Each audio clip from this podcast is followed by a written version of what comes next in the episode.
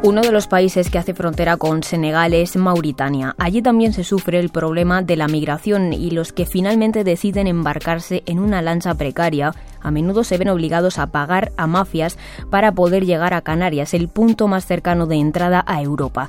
Como hemos escuchado desde Dakar, en Mauritania también hay iniciativas. En este caso son para acabar con el tráfico de personas.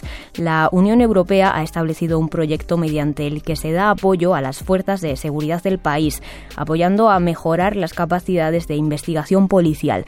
También se pretende ayudar a la gestión de la inmigración irregular en este país africano. Nos lo cuenta nuestra enviada especial a Mauritania, María Eulate, que está allí con la asistencia técnica de Carlos Mesas. Hola María. Hola Isa, ¿qué tal? Sí, la Unión Europea desarrolla un programa conjunto en Mauritania con la policía del país para el control migratorio y para detectar las redes de trata de, migrantes.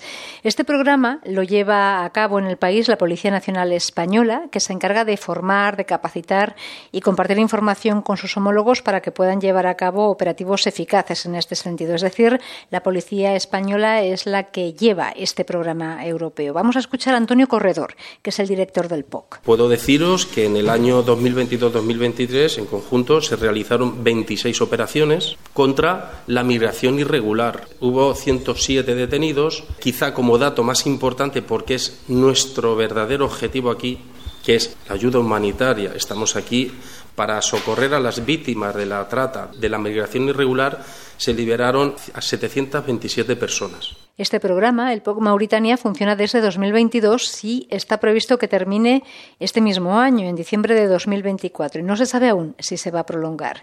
Hay que decir que en materia de control migratorio, nuestro país, España, tiene mucha más experiencia que Mauritania, que, por cierto, va a abrir en breve dos centros de asistencia temporal para migrantes muy similares a los que ya hay operativos en Canarias. Lo va a hacer con ayuda de la Policía Española. Próximamente se van a rehabilitar dos centros aquí en Mauritania, uno en Noachot y otro en Nuadhibou. Estos centros serán de acogida, de asistencia, de primera asistencia a aquellos migrantes que, que llegan a costas mauritanas. Antonio Corredor nos explicaba ayer, cuando hablábamos con él, que muchos de los cayucos interceptados han salido de las costas mauritanas, pero otros no, sino que hay una gran cantidad de embarcaciones que han salido de más al sur, de Senegal. Aquellas piraguas o pirogs, que llamamos nosotros cayucos, que vienen de países más al sur que Mauritania, pasan por Mauritania para poder llegar a las Islas Canarias.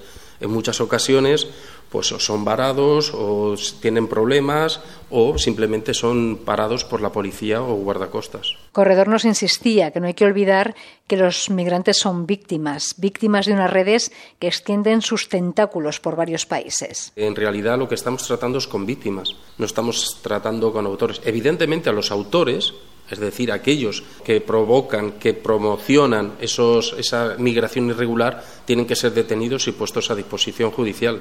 Pero lo más importante son aquellas víctimas. Bueno, pues uno de los objetivos del POC Mauritania, financiado por la Unión Europea, es formar a la policía para que garantice a los llamados clandestinos un trato digno y acorde a los derechos humanos, al respeto a los derechos humanos.